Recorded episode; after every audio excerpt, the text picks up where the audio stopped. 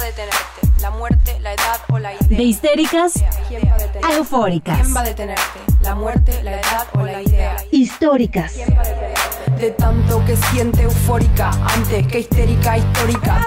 Voy a hacer, voy a hacer, voy a hacer, voy a hacer, voy a hacer, voy a hacer, voy a hacer, voy. Voy a ser presidenta.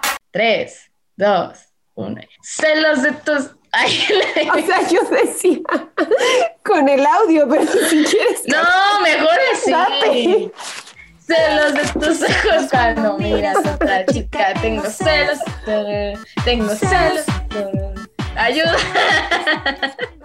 Hola. Hola.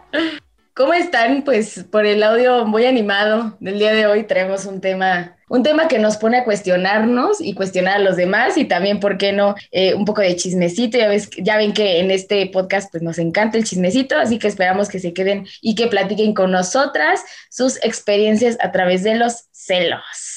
Y como ya saben, tenemos nuestras redes sociales para además de leer sus historias, sentarnos a echar la chisma con ustedes. Nuestro eterno Twitter, en el que ya tenemos un año exactamente hoy que estamos grabando, cumplimos un año con ese Twitter, que es arroba históricas-pod. Nuestro Instagram, que por ahí compartimos muchas imágenes en las que de verdad estamos trabajando mucho y les estamos poniendo mucho amor para que todo quede más explícito gráficamente. Nuestro Instagram es arroba históricas-podcast y nuestro correo, por si quieren extenderse un poquito más, es históricas.podcast arroba gmail.com. Las invitamos además que se queden hasta el final de este episodio porque traemos a una histórica súper, súper chida que es defensora de los derechos de las mujeres, además de defensora de derechos humanos y bueno, ella es Hermelinda Tiburcio Cayetano.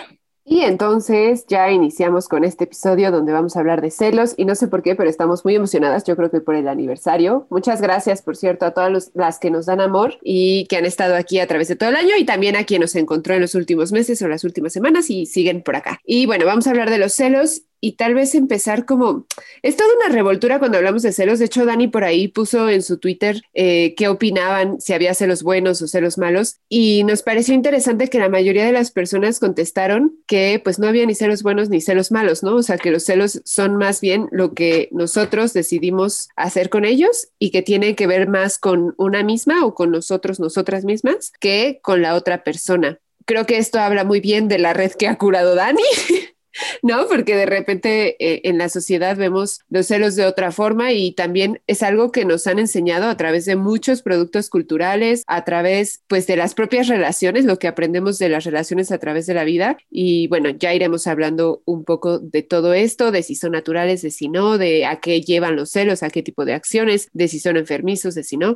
Y bueno, para mí, lo que yo he aprendido a lo largo del tiempo, esto no implica que aplique para todas las personas, es que, pues sí, no hay celos ni buenos ni malos, pero hay celos, o sea, existen, a final de cuentas, es una emoción que, que tenemos, ya sea creada socialmente o natural, no lo sé, pero sí creo que tenemos que aprender a escuchar qué es lo que está pasando con nosotras, por qué estamos sintiendo eso, ¿no? O sea, escucharnos a nosotras mismas y a partir de ahí tranquilamente decidir, ok, lo puedo comunicar con asertividad o no. Y bueno, me estoy adelantando, parece que estoy llegando al final del episodio, pero entonces, pues ya, empecemos con esto. ¿Ustedes qué opinan? ¿Hay celos buenos y malos o solo hay celos y ya? ¿O no hay celos? Algo que me gustó mucho de, muchas chicas que estuvieron comentando por ahí es que justo, ¿no? Las emociones, y lo hemos hablado aquí varias veces, que las emociones son no son ni buenas ni malas y creo que a veces al clasificar los, los celos como buenos y malos también estaríamos diciendo que hay emociones buenas y malas y, y creo que por el contrario, ¿no? Tiene que ver más en cómo nos manifiestan ese malestar, en que a veces, eh, digamos, en mi experiencia siendo una mujer heterosexual, como ha habido hombres que no me saben manifestar, no me saben comunicar una molestia o una incomodidad sobre una persona y entonces lo vuelcan todo en eh, básicamente en hacer una persecución de mi vida y, y, checar todo lo que digo, todo lo que hago para buscar en dónde está la posible respuesta a los celos que sintieron sobre Chuchito. Pero además creo que eso como los celos es algo que responde mucho a los estereotipos de género, tanto de mujeres como de hombres. O sea, de repente es como la ex loca, en, o sea, ¿y por qué es loca? Porque siempre muestra los celos, casi como si naciéramos con ellos. Y más relacionado a los estereotipos de hombre, pues como con actitudes violentas, ¿no? O sea, como una respuesta a, a, lo que es la propiedad, en este caso nosotras, y muestran este tipo de celos a través de esas actitudes. Pero quiero clavarme en específicamente algo que de repente como que hasta no lo repiten nuestras mamás, nuestras amigas o como los círculos muy cercanos a nosotras, que es como, tranquila, los celos son naturales, pero realmente los celos son los que son naturales o digamos como la interpretación que les damos a, a ellos, ¿no? Que es justamente estas actitudes que mencionábamos de control, como si nosotras fuéramos la propiedad privada de alguien. Creo que eso es lo que ya no es natural. De repente como que la emoción... Eh, que tú tienes o la sensación un poquito de inseguridad puede ser eh, natural y también provocada por otras cosas, pero lo que definitivamente ya no es natural y no responde eh, a nuestra naturaleza como personas sintientes son las actitudes que se toman en torno a los celos, que es el control, eh, muchas veces la invasión a nuestra privacidad y el maltrato incluso que puede llegar a suceder. Entonces creo que es donde tendríamos que echarle ojo a ese discurso de que los celos son algo natural. Y creo que aparte de esta discusión de que hay celos buenos, celos malos, celos justificados, celos no justificados, creo que el discurso más grande que hay alrededor de los celos es que son una muestra de amor, ¿no? Que si no te cela no te quiere y, y que, y que sí, ¿no? También lo iremos hablando al, pues, durante el episodio. Eh, yo sí me me identifico mucho con esto, ¿no? Cuando te topas con un hombre que no te cela para nada, se te hace raro. Y entonces viene esta pregunta de, ¿no le importo, no le gusto tanto como para casi, casi ser merecedora de, de una escena de celos o qué, ¿no? Así, súper enfermizo lo que acabo de decir, pero sí ha pasado por mi mente, porque tenemos muy normalizado el hecho de que un hombre poniéndose súper loco por verte platicado con otro hombre es súper romántico, ¿no? Es súper romántico que dos hombres se peleen por ti. Y así lo muestran en un montón de películas, nos lo muestran en un montón de de medios. Y eso lo empezamos a normalizar y, incluso he escuchado chavas diciendo como que su sueño es que su novio se pelee con otra persona por ella, ¿no? Y eso me parece loquísimo, me parece loquísimo que normalicemos ese tipo de conductas tan, tan violentas por el hecho de sentirnos, entre comillas, lo voy a poner como amadas, ¿no? Como si los celos fueran esta muestra última de, de cariño y de que le importas a alguien. Y, y, creo que eso ha llevado también a que normalicemos otro tipo de violencias de las, de las que hablaremos y a que al normalizar los celos, como que pasemos por alto un montón de cosas que nos pueden dañar a largo plazo. Muy, muy cañón. Yo quisiera recuperar un poco lo que dijo Dani, porque creo que los celos se asocian a lo femenino, ¿no? Siempre se asocian con nosotras y con ser locas. Y si los hombres eh, acuden a los celos es porque están protegiendo, es porque es por protección a nosotras, como si fuéramos, no sé, o sea, como si fuéramos su propiedad, que buena cosa que, que ya sabemos. Vaya, los hombres nos ven como un objeto que es de su propiedad, nada nuevo bajo el sol bueno, el punto es que si somos nosotras las que están sintiendo celos o están mostrando celos, ¿no? Sobre todo mostrando, entonces nos dicen vieja loca y, e incluso entre los hombres dicen así como que te pega tu vieja o qué, ¿no? Como si nosotras fuéramos las posesivas y las agresivas y las que eh, pues actúan de esa forma ante los celos, ¿no? O sea, las mujeres normalmente nos quejamos, lloramos, nos enojamos, pero los hombres son los que gritan, pegan en la pared, les pegan a las mujeres, eh, yo qué sé, cuando sienten celos, ¿no? Pero nosotros somos las locas agresivas o las locas violentas. Y pues muchas veces, aunque veamos, o sea, eso lleva a que muchas veces, aunque veamos cosas que pues no nos parecen o banderitas rojas o así, de repente pues ya no decimos nada y preferimos guardarnos los celos y quedarnos calladas porque nadie quiere ser la loca o la tóxica y ser juzgada por las amigas y amigos de nuestro novio o pareja, ¿no? Entonces, eh, pues me parece curiosa la construcción social que tenemos alrededor de los celos y el género y cómo podemos actuar o no. Y por otro lado, este dicho que, que me molesta muchísimo y que además curiosamente creo que se lo he escuchado más a mujeres que a hombres, que es ojo de loca jamás se equivoca. Y me molesta por muchas razones. Primero porque pareciera que no hay nada racional en darte cuenta que tu novio te, le coquetea a alguien más, que tu novio sale con alguien más, que tu novio, yo qué sé, pareciera que, eh, que en cuanto te das cuenta que algo está pasando, entonces eres una loca por nombrarlo, ¿no? Nombrar las verdades, nombrar lo que sentimos, decir lo que sentimos nos convierte en locas. Y por otro lado, el jamás más se equivoca es un, pues como estás tan loca y buscas en todos lados, pues claro que no te vas a equivocar porque la que busca encuentra, ¿no? Y muchas veces nos dicen eso. Y pues esta frase también me lleva un poco a un texto que está en Tsunami 2, que se llama La rebelión de las Casandras de Marina Asawa, que se los recomiendo muchísimo. Bueno, habla en sí de, de la rebelión de las mujeres, ¿no? Del movimiento feminista, pero es muy, muy bonito y en alguna parte ella escribe, la locura es un mecanismo de protección para las mujeres. Se utiliza para poder enunciar la verdad y entonces ella habla cómo a través de los años las mujeres que enunciaron la verdad, pues se les tachó de locas porque prefieren tacharnos de locas a creernos lo que estamos viviendo, sintiendo y, y demás. Y bueno, ya para acabar, creo que varias veces hemos llegado a esta conclusión en históricas que nunca ganamos, ¿no? O sea, porque en dado caso, o sea, regresando un poco a los celos, quiero o no quiero sentir celos, quiero expresar mis celos o no los quiero expresar, quiero ser loca o prefiero quedarme callada y eh, ahogarme aquí con los celos, ¿no? Entonces, pues sí, las mujeres nunca ganamos. Y creo que otra de las cosas que podemos pasarnos horas y horas hablando es de qué forma hemos manifestado esos celos y a veces es como ese coraje que te quedas así tú guardado así de que, ¡ay!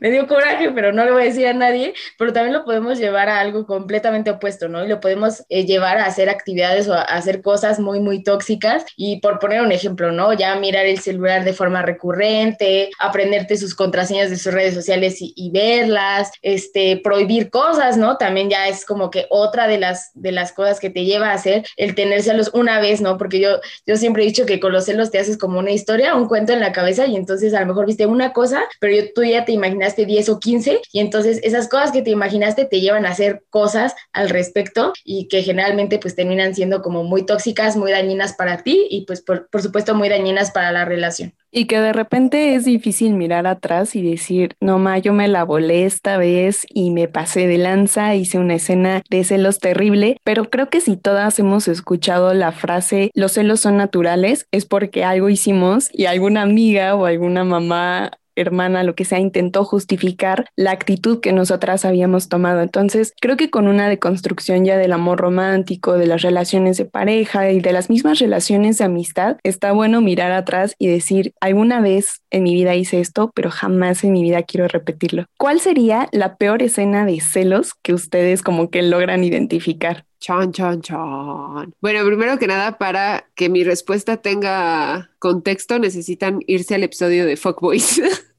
Aquí aprovechando la publicidad. Eh, bueno, yo con un novio, al menos, o sea, no, no sé si sean escenas o no, pero tengo como varias cosas identificadas. Por ejemplo, llamarle a otra mujer tu amiguita, que ahorita es algo que jamás haría. Eh, bueno, nunca diga nunca, ¿no? Pero intentaría no hacerlo. Em, revisar el teléfono de este novio que pues me ponía el cuerno, era muy evidente que me ponía el cuerno. A mí revisar el teléfono se me hace una acción sumamente violenta y que no volvería a hacer, pero lo llegué a hacer. Y finalmente, y esa sí fue escena, em, pero bueno, estaba relativamente justificada. Eh, recuerdo que traía un chupetón muy grande en el pecho y no sé, bueno, como en el cuello, entre el cuello y el pecho y entonces enfrente de sus amigas se lo vi y mi respuesta fue mínimo consíguete las más finas, ¿no? Y para mí eso es lo peor que he dicho, he hecho y que espero nunca tener que hacerlo y también nunca tener que volver a pasar por una situación así. Qué pena, disculpen. Eso sí ustedes. superó todo lo que yo espero. Y yo, bueno, ya no voy a contar la mía.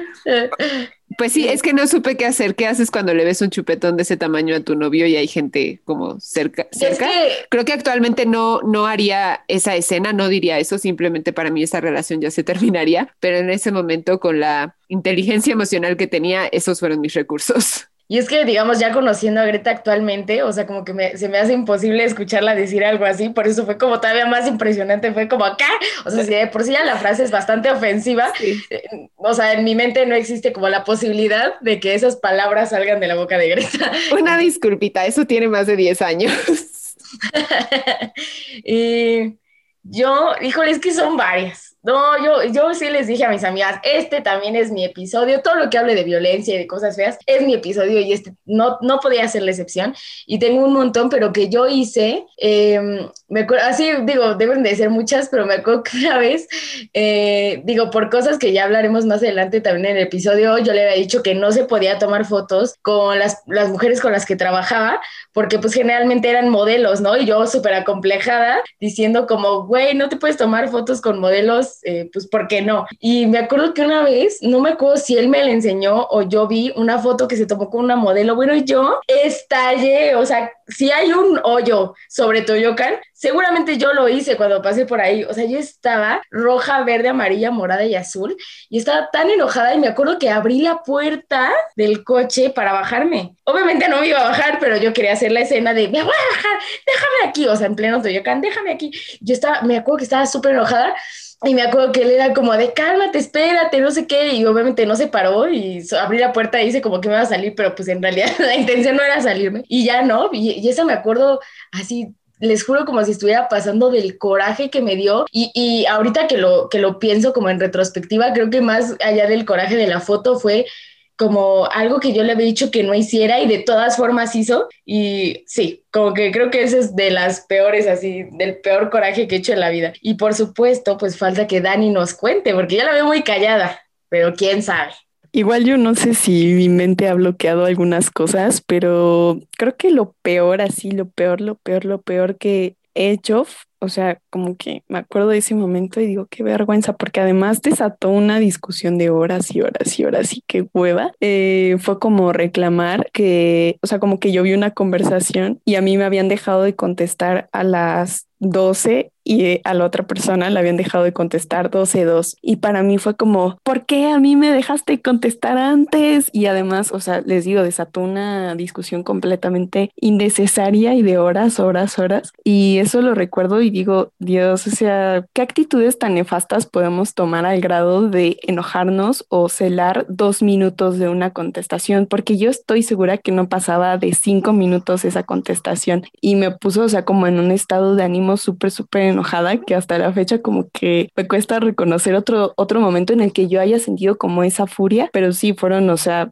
yo me me puse muy celosa por dos minutos de contestación. Y además de otras cosas que igual no, o sea, no reconozco como un, un momento el más grande, además de ese, pero sí muchas actitudes que fueron desatando más, más y más celos, como revisar la última actividad de Instagram, que gracias al cielo Instagram ya quitó esa como posibilidad de hacer eso, em, y, o sea, últimas conexiones, etcétera, y todo era muy, muy, muy ligado a los celos. Entonces, amigas, yo sí me siento orgullosa de ya haber abandonado por completo esas, esas actitudes. Sí, yo creo que todas, es parte de lo que nos ha traído el feminismo, ¿no? El cuestionarte el amor romántico te lleva también a cuestionarte las actitudes, eh, no me gusta usar la palabra tóxicas, pero las actitudes enfermizas, esa es la palabra, alrededor del amor romántico, que nos crea el amor romántico y que además justificamos. Y creo que tal vez aquí podríamos hacer otro episodio completamente de esas actitudes que vamos generando y que vamos aprendiendo, porque además yo sí creo que son aprendidas y que estas escenas de celos no se generan solas, que en muchas ocasiones las aprendimos de la pareja, ¿no? Porque tal vez nuestra pareja, nuestro novio o novia de ese momento fiscalizaba, no sé, nuestros teléfonos, nuestras conversaciones y entonces tú por eso también te atreviste a hacerlo, ¿no? O sea, puede ser a veces, eh, pues sí, lo aprendemos de la otra persona, entonces me parece que no solo se trata de las violencias que nosotras ejercimos debido a las violencias que vivíamos, sino también hablar un poco de esos celos que a nosotras nos limitaron a ser quienes somos o a hacer ciertas actividades. Para ustedes, ¿cuál es la peor escena de celos que les han hecho? Miren, ah, yo miren, yo ya también abandoné el chat de los celos, yo ya abandoné ese chat, ya trato en medida de lo posible de limitarme y de ya no ser tan así. Hubo ese momento de mi vida, pero definitivamente y tal cual lo dice Greta, ¿no? Es algo que yo eh, aprendí por esta relación de la que siempre hablo en este podcast. Este, su apellido es La Relación de Nay, Históricas Podcast, La Relación de Nay. Y, y sí, no, yo lo aprendí porque se me fue haciendo como parte de la dinámica de una relación violenta, es entrarle a la dinámica y yo claro que le entré, pero fue pues aprendida.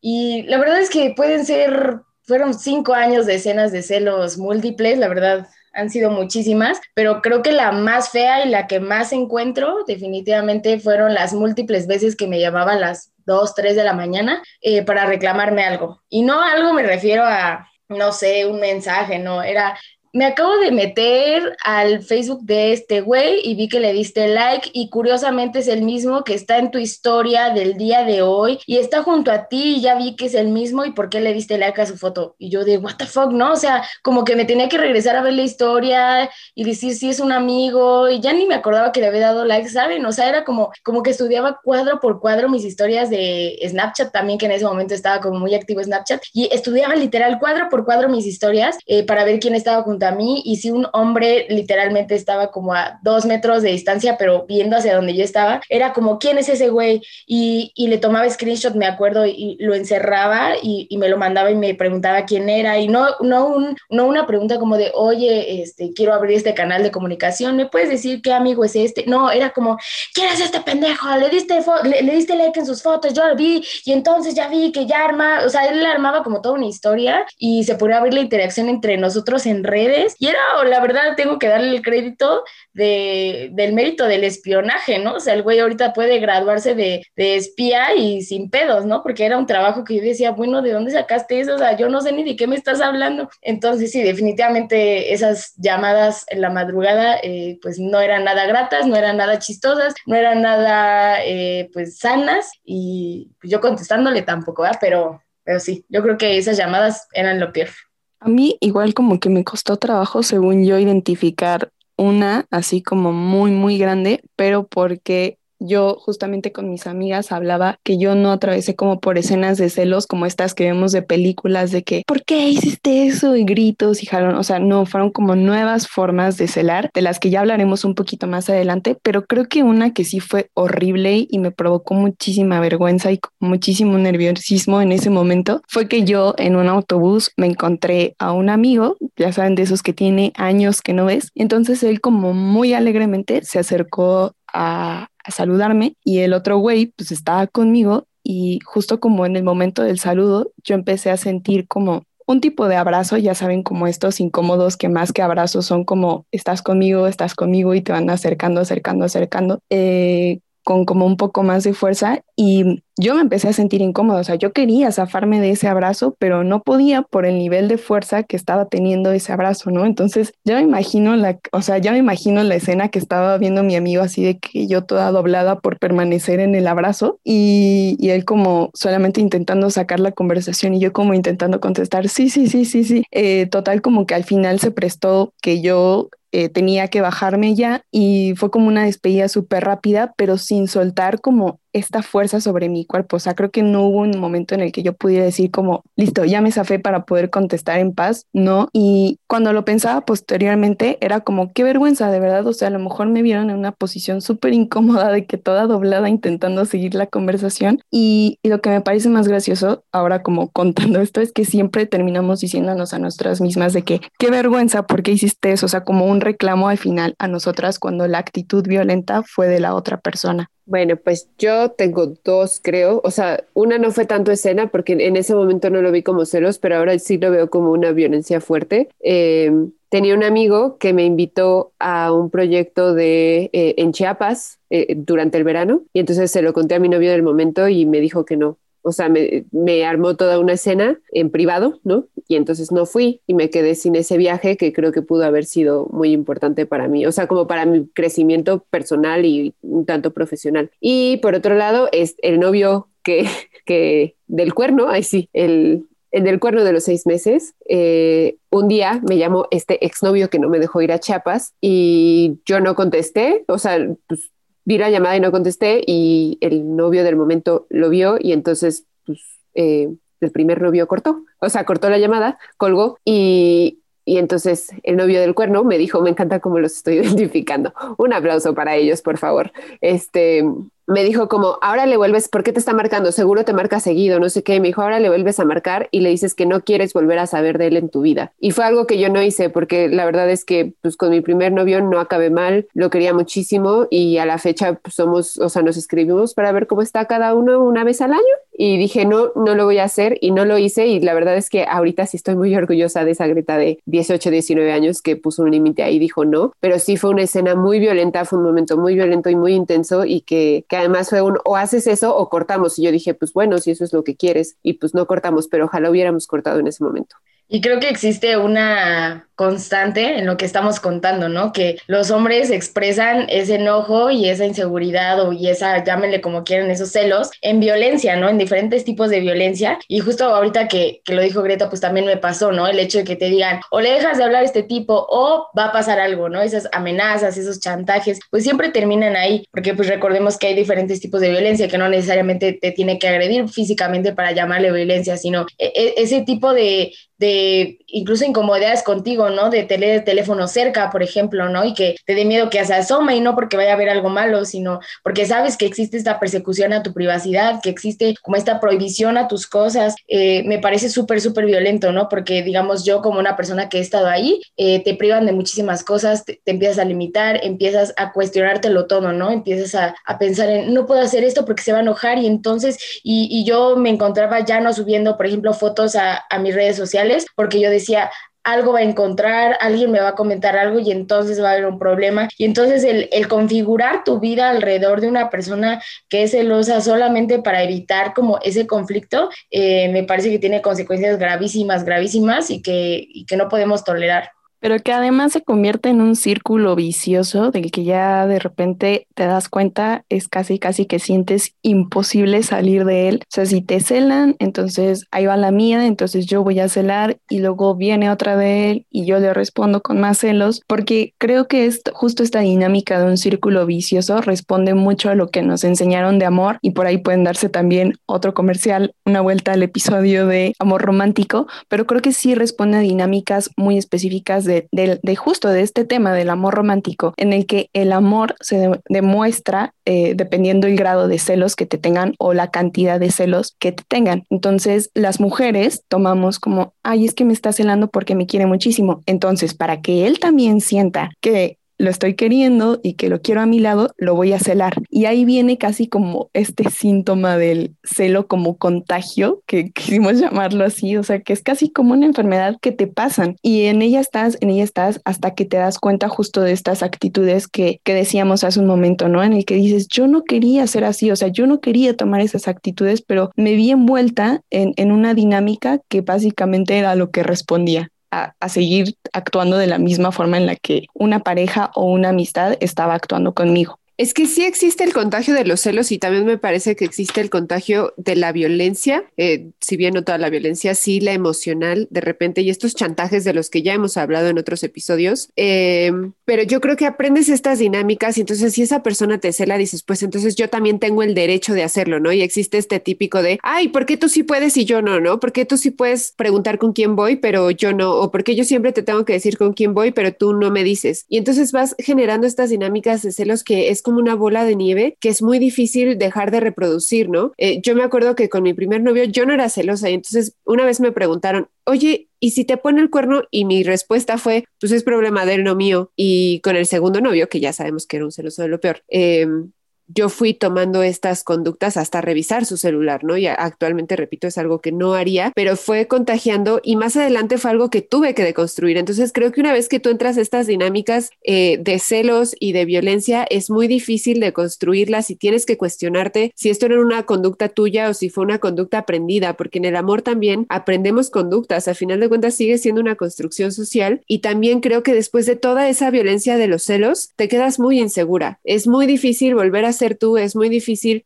Yo ya no tendría, o, espero algún día, ¿no? Pero me va a costar mucho trabajo, o sea, 10 años antes, volver a tener esta respuesta de, pues es problema de él, eh, sobre todo si tienes una relación monógama, ¿no? Donde tienes ciertos acuerdos. Entonces, pues hay que pensar muchísimo y esto fue algo que, que vimos en, en, el Instagram de Laboratorio Afectivo, que se los recomendamos mucho, que pues después de la violencia emocional, después de estos celos, se puede sentir esta inseguridad que pues para volver a, tener esta seguridad, o sea, siento que es algo que es como la condición física. Puedes trabajar años para lograr tener esa condición física y después destrozarla con dos semanas de no hacer ejercicio. Entonces lo mismo acá con, con una relación que tú vayas aceptando y rompiendo esos límites, pues te va a costar muchos años volver a levantar esos límites. Digo, no necesariamente cada quien tiene sus, sus procesos, pero al menos puedo decir que en mi caso me ha costado muchísimos años regresar a establecer esos límites de una manera más tajante. Pero creo que algo que está chido eh, justo del laboratorio afectivo es que siempre te dan como esta esperanza de que pueden cambiar, o sea, que, que esta inseguridad que tú vas a sentir eh, al iniciar otro tipo de relaciones no va a ser eterna y puede cambiar y justamente está en el aprendizaje de relacionarte con personas que estén dispuestas a entender estos procesos y además pues abrazarlos con mucho amor, ¿no? Entonces creo que sí es como un mensaje importante que queremos dejar en este podcast, que estos sentimientos de inseguridad, este miedo, o sea, este nerviosismo que muchas veces tenemos al relacionarnos nuevamente es completamente superable, puede ser algo pasajero y pues tampoco como que se claven mucho en el, en el miedo, es normal pasarlo, pero siempre va a haber como redes de apoyo que te puedan ayudar a sanarlo. Sí, cierto, sí, cierto. Y, creo que eh, también eh, yo siempre he dicho que después de una relación violenta te quedan un montón de vicios. Yo, yo le llamo vicios, ¿no? Como estas conductas que de repente es muy difícil de dejar de hacer, aunque ya estés con otra persona, aunque hayan pasado cierto número de años o cierto número de tiempo, ¿no? Como que de repente creemos y nos sentimos en la necesidad de cambiar automáticamente cuando es algo que ya eh, durante un tiempo interiorizamos y normalizamos. Obviamente no lo vamos a poder quitar de la noche a la mañana, pero sirve mucho estar conscientes justamente de eso, ¿no? Como de si decides meterte en otra relación, estar consciente de que traes esa carga contigo y que, como dicen, es muy posible que eh, la puedas como quitar eh, siempre que te cuestiones y siempre que veas de dónde parte, ¿no? De dónde surge. Y, creo que esto también me ayudó mucho, como dice, como dijo Greta al principio, ¿no? A partir del feminismo, pero creo que también eh, a partir del feminismo, como hemos dicho mucho aquí también, eh, de repente el feminismo como que nos quiere jugar en contra y no el feminismo como tal, sino las personas que cuestionan nuestro feminismo, ¿no? Nuestros feminismos, que empiezan con esto de, no que eres feminista, eso no es muy feminista de tu parte, tener celos, ¿no? Como enojarte si tu pareja le habla a una mujer, no es muy feminista de tu parte y es como, no, o sea, eh, creo que en este podcast siempre queremos dejar muy asentado que no deben de cuestionar tu feminismo a partir de, si lo que haces es muy feminista o no. O sea, creo que nadie tiene el derecho de, de, cuestionarte eso bajo ninguna circunstancia, pero si tú allá afuera que nos estás escuchando tienes celos de tu pareja o de X persona y eres feminista, no sientas que estás traicionando esa parte de ti, ¿no? Eh, de repente somos muy duras pero también nos olvidamos de que somos personas, de que somos humanas, de que tenemos emociones y eso no lo podemos dejar de lado. Entonces, eh, no hay que cuidar no tener celos, sino más bien, y como le hemos dicho durante todo el episodio, cómo manifestamos esa molestia, esa incomodidad que sentimos con otra persona, cómo lo, cómo lo manifestamos y creo yo, sobre todo, cómo lo comunicamos. Creo que nada más sumando como a esa participación de Nai, eso que dijo me pareció súper chido, como no olvidarte que eres una persona y eres una humana y eres una persona sentipensante antes que ser feminista. O sea, eso viene después. Sí, y también creo que es súper válido, ¿no? El, sentir celos, a final de cuentas tenemos años de esta educación pues emocional o sentimental, eh, tenemos años de esta educación heteropatriarcal normativa, ahora sí, ¿no? Pero bueno, no solo eso, porque los celos también se dan eh, en las relaciones homosexuales, no son exclusivas de las relaciones heterosexuales, pero entonces sí estamos educadas con esta visión del amor y también una educación de la monogamia, ¿no? De las parejas tienen que ser solamente dos personas y, y a la otra persona que pues tampoco está bien. Y también, bueno, dado los productos culturales que hemos consumido a través de los años, claro que vamos a tener celos porque nos han vendido que los celos son parte del amor y pues no necesariamente es algo que tenemos que ir eh, deconstruyendo poquito a poquito. Y bueno, para mí creo que lo importante es comunicar que, bueno, sí, vas a sentir celos porque nuevamente nos los han enseñado, pero lo importante es saber comunicarlos, es sentarse tranquilamente primero contigo misma y decir, a ver, ¿por qué estoy sintiendo celos? Estoy sintiendo celos porque eh, ni siquiera son como, ni siquiera tengo razones o estoy sintiendo celos porque yo estoy insegura o estoy sintiendo celos porque sí hay algo que no me está gustando y entonces lo tengo que comunicar a mi pareja y decirle, oye, eh, no sé, que coquetearas con esta chava no me hizo sentir bien o, eh, yo qué sé, ¿no? O sea, muchas cosas nos pueden dar celos o vi este póster en tal lado y no me hizo sentir bien. Yo que sé, comunicarlo tranquilamente y asertivamente, intentar hacerlo asertivamente, pero eso sí, una vez que damos el mensaje, creo que ya no está en nuestras manos. O sea, nuestra pareja decide qué hacer con ese mensaje, decide, pues si te da la razón, ¿no? Y te dice, ah, ok, voy a intentar no invisibilizarte, ok, voy a intentar eh, no coquetear o, o, oye, no estaba coqueteando, simplemente me dio risa. Yo que sé cuál vaya a ser la respuesta de nuestra pareja, pero sí tener nosotras muy claro que no podemos en sí forzar a la otra persona a actuar como nosotras actuaríamos, ¿no? Entonces, pues eso, saben que acá siempre decimos que es importante el diálogo y comunicar y hacerlo muy tranquilamente, hacerlo asertivamente y también, eh, pues primero esto, comunicar con nosotras mismas al interior y no llevarlo a acciones de las típicas escenitas de celos, ¿no? Sino pues ir creando una comunicación horizontal con las parejas. Y además de comunicar, creo que algo también con lo que tenemos que ponernos listas, y ojo ahí, red flag, con, lo, con lo que pasa también actualmente, porque creo que de repente los celos mutan y hasta la forma de expresarlos, ¿no? Como yo les decía, o sea, de repente no identifico como estas escenas en las que el hombre se enoja y le pega a la pared y va y amenaza al amigo, o sea, como que en, mi situación no las identifico y hablando con otras amigas como que han pasado un poco por lo mismo, notamos que también como que las formas de celar cambian por las redes sociales y creo que eso es algo como que de repente no tenemos muy presentes, ¿no? O sea, que, que yo me di cuenta igual, o sea, no es como que, o sea, no es como que abramos una red social y venga un manual de cómo identificárselos, pero eh, creo que sí es como algo que identificas después, que es justamente, no sé, revisando likes o revisando actividad o preguntándote si por ahí sale tu chat, eh, preguntando como por qué hablas tanto con una persona e incluso, por ejemplo, cuestionando las fotos que subes, ¿no? Eh, creo que eso es súper común o las historias y de repente también hay hombres que manejan celos como o forma de expresarlos como más sutiles, de que haciéndose presente en todas tus redes, no sé, comentándote todas tus fotos con mensajes súper explícitos de que eres mi novia, te amo, no sé qué, ¿no? Justo como para ellos marcar un territorio, ¿no? Entonces creo que también tenemos que prendernos los focos ahí, o sea, como lograr identificar estas actitudes y decir como, oye, no está chido, o sea, porque claro que tu novio o tu pareja, tu amiga, lo que sea, te puede comentar em, fotos con una intención de normal, pero creo que sí hay una línea que ya divide como lo que ya no es una actitud chida y es más bien como marcar tu espacio digital, ese que tiene que ser como uno de los en los que tengas mayor autonomía.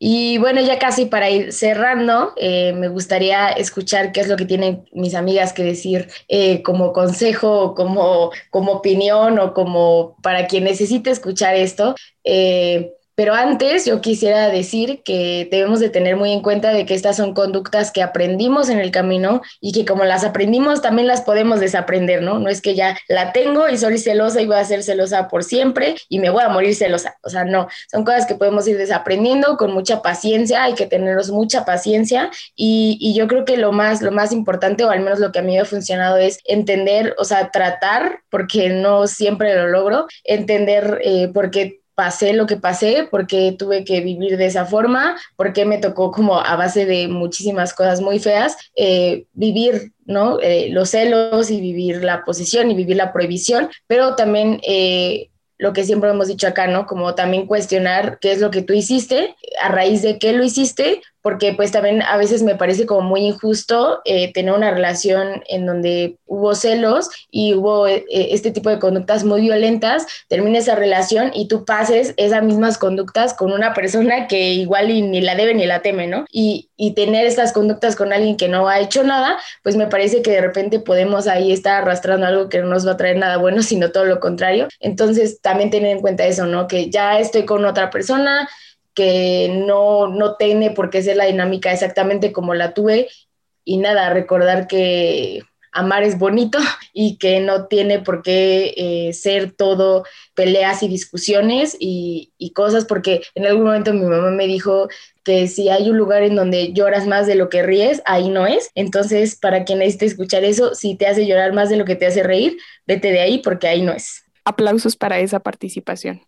Sí, la verdad sí es algo que tenemos que escuchar muy seguido porque se nos olvida, ¿no? Y se nos olvida hacer esa cuenta. Y a final de cuentas creo que también si tienes que hacer la cuenta de qué tanto estás llorando y qué tanto estás riendo, pues algo no está bien. Eh, pero regresando a los celos, creo que sí es algo que nos tenemos que cuestionar, que tenemos que ser pacientes, que poco a poco pues vas deconstruyendo otra vez, vas agarrando esa confianza y, y eso, que tienes que trabajar mucho en la confianza en ti misma y también que recordemos que las personas no son objetos que poseemos. Les vamos a pasar por ahí, les vamos a poner en nuestro Twitter un, artículo que encontramos que está muy, muy bueno alrededor de los celos. Y justo dice eso, que eh, tenemos, gracias al amor romántico, tenemos interiorizado que nuestras parejas son eso, nuestras, ¿no? Y que, que de repente las poseemos y entonces que el celo es ese miedo a perder a tu pareja, pero pues porque tienes miedo a perderla si de todas formas no es algo que tú poseas. Y entonces que de repente es así como el, es que tengo miedo a perder mis llaves y por eso trato mis llaves súper mal. Pues no, eso no funciona con los objetos, ¿no? digo, no actuamos así con los objetos, pero sí actuamos así con las personas y no tenemos por qué hacerlo. Entonces, cada vez que sientan celos, que tengan esto, creo que es algo que te puede ayudar a poner los pies sobre la tierra, el... Eh, yo no soy dueña de esta persona y si esta persona decide irse, pues no es problema mío, ¿no? O bueno, sí es tu problema a final de cuentas porque te vas a sentir muy mal, pero es una decisión que está tomando la otra persona. O sea, nuevamente, tener muy claro hasta dónde llega mis acciones y mis decisiones y lo que yo puedo cambiar y hasta dónde es decisión de la otra persona. Y eh, pues sí, hasta ahí mi reflexión. Yo creo que voy a decir una frase muy trillada y que de repente la escuchamos muchísimo por todos lados, pero es la base de una relación de la relación que quieran es la confianza. Y en este caso, pues hablando de celos específicamente, creo que algo que yo tendría que decirles es que si las inseguridades y los momentos de celo y además acompañado de angustia y miedo a una traición ya son demasiados y ya hay muchas cosas que lo provocan, váyanse de ahí. O sea, esa relación ya no va a sanar ustedes al final de cuentas se van a hacer más daños y puede que incluso a ustedes mismas estén perpetuando más inseguridades que antes no existían. Y eso no está chido porque en algún momento de su vida ustedes van a querer reiniciar como otro tipo de relación o van a querer relacionarse con otra, con otra persona y van a estar llenas de inseguridades que ustedes no tenían y que no precisamente fueron su culpa. Entonces creo que el consejo más chido que yo les puedo dar es que si de verdad ya las inseguridades son muchas y todo el tiempo las están pasando y todo el tiempo las están contando y los celos y este sentimiento como de miedo ya las invadió, váyanse de esa relación porque definitivamente hay algo que no está existiendo para ustedes y es la confianza y la seguridad. Y bueno, con eso hemos terminado este episodio de Históricas, no sin antes pasar a lo importante, a lo que nos da nuestro nombre, que es la histórica, que el día de hoy está a cargo de Dani y es Melinda Tiburcio Cayetano. Hermelinda es una defensora mixteca de los derechos humanos que desde muy, pero de verdad muy, muy joven ha trabajado por los derechos de las mujeres indígenas en el estado de Guerrero, esto en México. Creció siendo testigo de la pobreza y la constante migración de las comunidades indígenas a las zonas urbanas, esto pues ya sabemos por el abandono del estado, la pobreza extrema, las, eh, digamos, el difícil acceso a la educación, etc. Ella desde una temprana edad se dio cuenta de cómo las mujeres en esta región sufrían diferentes afectaciones a sus derechos humanos básicos como la vida y la integridad personal. Pero además a esto, pues desde muy pequeña logró identificar una serie de problemáticas como la muerte materna en la zona, el maltrato físico y psicológico hacia las mujeres, la discriminación y muchas más violencias por las que ella continuó, digamos, luchando. A los 11 años, como ven, bien chiquitita y movida por un sentido de búsqueda de justicia en las comunidades indígenas, Hermelinda se marchó de su natal Yolosochitl y empezó a trabajar como trabajadora del hogar en Ometepec, esto en la capital del distrito en el que ella vive, lo cual le permitió terminar sus estudios de secundaria. Algo que me parece muy importante recalcar es que Hermelinda fue la primera mujer mixteca que se pronunció públicamente sobre el tema de violación sexual a mujeres indígenas en la región. Esto en 1999, cuando expuso el caso de violación sexual de dos mujeres, que sus nombres eran Victoriana Vázquez Sánchez y Francisca Santos Pablo. Esto además fueron violaciones perpetuadas por el ejército mexicano. Entonces está como para que dimensionemos el peso que tuvo su pronunciamiento público. A partir de ese momento se dictaron órdenes de aprehensión contra ella. Fue perseguida por posicionarse en contra de la violación a derechos humanos de mujeres indígenas.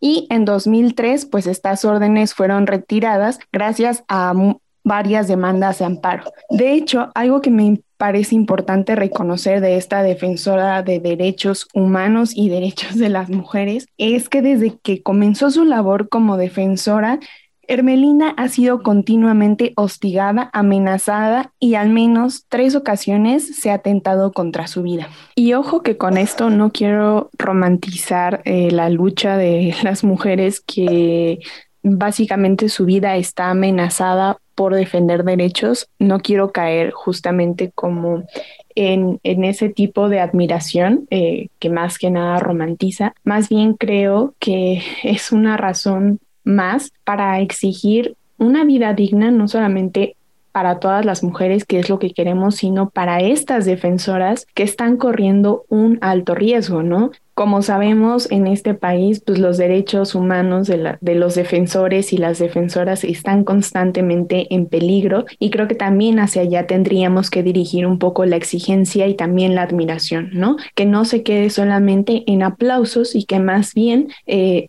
de alguna manera apoyemos y respaldemos y, exijamos justicia para las defensoras y los defensores de derechos humanos de este país. Quisiera terminar eh, de contarles sobre Hermelinda con una cita que me encontré sobre ella y también para que nosotras empecemos a dimensionar la lucha de otras mujeres en otros espacios y que muchas veces no se nombran feministas. Em, ya hay como todo un tema por ahí que ojalá en un momento lo toquemos en históricas, ¿no? De estas mujeres que no se nombran como feministas, pero que sí están luchando por los derechos de las mujeres. Entonces creo que Hermelinda es justamente un buen ejemplo para voltear a ver todas esas luchas, esas luchas que muchas veces nosotras ignoramos por vivir en un contexto urbano. Entonces, pues sí, más que nada creo que ahí está. Les voy a leer la cita porque de verdad a mí me pareció increíble y me erizó la piel y me hizo querer saber más de, de estas mujeres que están en otros lados luchando. El Melinda ha señalado, estoy consciente que cada día existe la posibilidad de morir,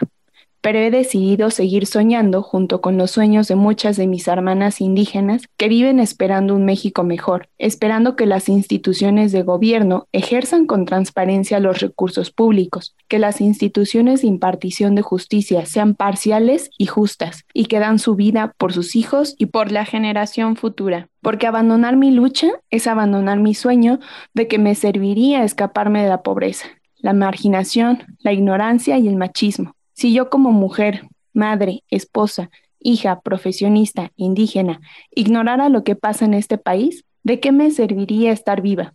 Si abandono mi lucha y mi sueño, mi cuerpo, mi ser, moriría en vida. Si el universo me diera la oportunidad de volver a nacer, haría lo que hago hoy. Bueno, creo que esa cita de verdad me pareció increíble y consideré muy importante traerla históricas. Creo que justamente habla mucho del peso de, de esta mujer y que ya es histórica en este país, ya está haciendo historia al poner el cuerpo y, su vida, ¿no? Por defender también la vida de, otras mujeres. Entonces, les recomiendo que se den una vuelta e investiguemos un poco más sobre esta increíble mujer. Además, bueno, yo la conocí porque me la encontré en el libro de cuentos de buenas noches para niñas rebeldes eh, de 100 mexicanas extraordinarias, que también está increíble y por ahí vienen varias mujeres indígenas, negras, migrantes, etcétera, que ojalá estemos pues trayendo a históricas, ¿no? Espero que les haya gustado mucho el Melinda y que también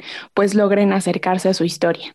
Y como siempre nos quedamos con un sabor súper bonito eh, después de la histórica.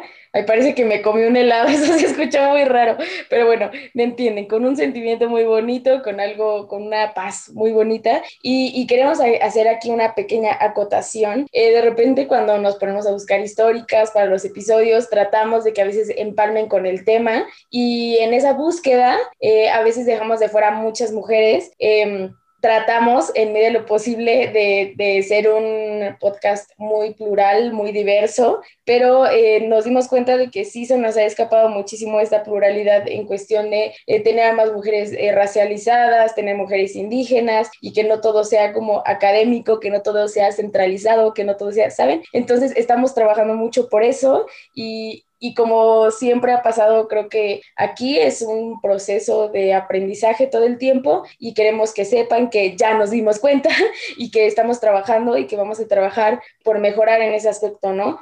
Y quién es mejor para ayudarnos que ustedes. Y para eso tenemos las redes, así que también si tienen alguna sugerencia que hacernos de una histórica que digan, ay, oiga, no han hablado de ella, eh, que crean que puede ser justo esto que estamos buscando, ¿no? También no puras académicas científicas, sino también traer a más personas, a más mujeres a este podcast, pues también que nos lo hagan saber en las redes, que ya saben que es eh, Twitter, arroba históricas-pod, en Instagram, que es históricas-podcast, y también en el correo, que es históricas.podcast, arroba gmail.com, en donde, por cierto, ya alguien nos escribió de Chihuahua, nos contó un poco de la historia de Chihuahua y también nos, nos hizo varias recomendaciones de eh, históricas por ahí. Entonces, muchísimas gracias por eso y lo valoramos mucho. Todo este episodio he estado cantando en mi mente celos de tus ojos porque nadie empezó así el episodio y no he podido parar, pero eh, esperemos que ustedes no tengan esta canción en la cabeza y si sí, pues canten con nosotras. Y la próxima temática, seguimos por acá en las relaciones. Eh,